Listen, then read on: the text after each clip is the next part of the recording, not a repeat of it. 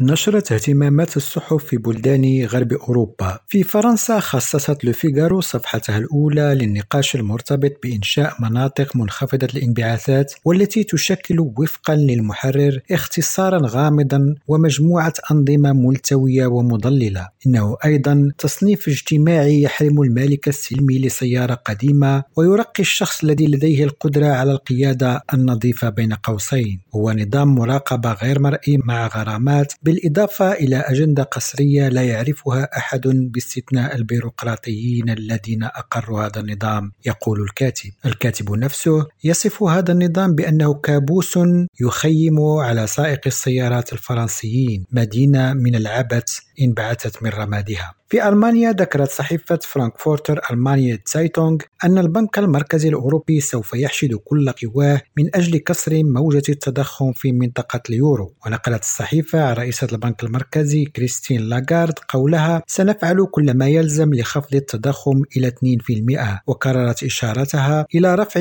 أسعار الفائدة نصف نقطة مئوية منتصف الشهر. وسجلت اليومية أنه في الآونة الأخيرة انخفض معدل التضخم بشكل طفيف إلى 8.5% في المملكة المتحدة كتبت الجارديان أنه من المحتمل أن يكون هناك عدد أقل من الصحف المحلية في بريطانيا اليوم مقارنة بأي وقت مضى منذ القرن الثامن عشر. وكتبت يتلقى المزيد والمزيد من الناس الأخبار والمعلومات المحلية على التواصل الاجتماعي وتسارعت وتيرة التراجع طويل الأجل حيث أغلقت أكثر من 320 مؤسسة إعلامية بين 2009 و2019 وانخفضت عائدات الإعلانات بنحو 70% لقد كان الوباء ضربة أخرى لهذا القطاع تقول الصحيفة. في سويسرا كتب موقع ارتأس أن العديد من المناطق تواجه صعوبات متزايدة في إسكان طالبي اللجوء والذين ارتفع عددهم منذ عام 2022 وأفاد المقال أن كتابة الدولة للهجرة أقرت بأن الوضع متوتر في بعض الأقاليم. ومع الحرب في أوكرانيا والأزمات في مناطق أخرى من العالم ارتفعت طلبات اللجوء مرة أخرى بنسبة 64%